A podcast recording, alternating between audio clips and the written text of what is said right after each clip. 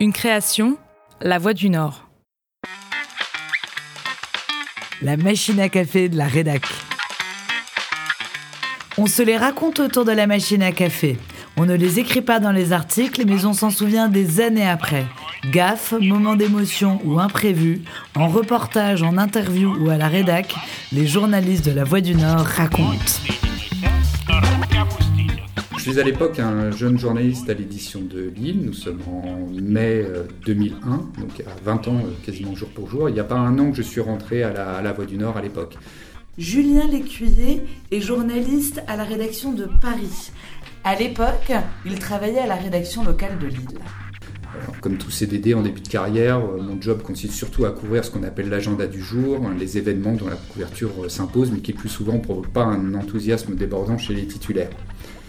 En ce début mai, Anne Tomzak, qui est la chef de l'époque, me confie la mission de couvrir une manifestation des sages-femmes. Me voilà donc, euh, besace sur l'épaule, appareil photo, bloc-notes dans les mains, à arpenter le, boulevard de la République. Je remonte les manifestants. Il fait beau, et après avoir collecté quelques témoignages, je prends le temps d'admirer le cortège.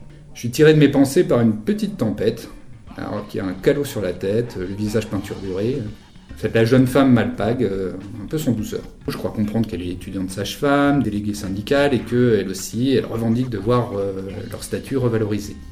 Je cache pas que, euh, déjà que je comprenais pas grand-chose aux, revendications des sages-femmes en exercice, les plaintes des sages-femmes étudiantes m'apparaissent assez nébuleuses et à dire vrai un peu accessoires pour mon sujet.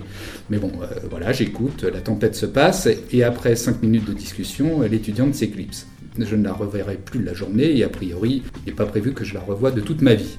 Alors c'est sans compter le hasard hein, qui veut que je sois présent au, bureau le jour où euh, ma chef, toujours, attribue un nouveau sujet lié aux sages-femmes. Il s'agit de recevoir en entretien les étudiantes qui doivent manifester le lendemain euh, devant l'Agence régionale de la santé. Vu que j'ai couvert la première manif, il a semblé logique euh, de me confier le suivi du sujet. Je reçois donc les deux étudiantes et reconnais bien vite la jeune femme qui avait interrompu ma rêverie boulevard de la République. Sans son calot et sans les peintures, euh, je dois dire que je la trouve très jolie. Bon, euh, peu de place à cet instant pour taper la discute euh, entre la prise de notes et la photo sur la terrasse. voilà, l'entretien se passe, détendu. Et je dois bien remarquer que si je pense avoir un peu d'humour, elle rit tout de même beaucoup à mes modestes blagues. Encore une fois, l'histoire aurait pu en rester là, puisque lors de la manifestation devant l'Agence régionale de la santé, je ne la croise pas, elle est à l'intérieur en négociation, bref. Puis trois jours plus tard, je reçois un courrier c'est elle. Elle me remercie de l'interview, euh, précise les mots d'ordre du mouvement et glisse en fin de lettre une phrase qui, fait tilt, je dois dire. Si vous avez besoin d'une assistante journaliste, n'hésitez pas à me contacter. Alors ces mots, je les ai triturés dans tous les sens. Euh, je n'ose m'avouer que c'était ce qui paraît un peu plus clair. Euh, bon, une tentative de drague. Bon, pas habitué, j'ai mis une semaine avant d'appeler le numéro qu'elle avait évidemment glissé dans le courrier. Je la vois, lui demande des nouvelles des étudiantes, blablabla. Je saute beaucoup avant de murmurer une invitation à un café.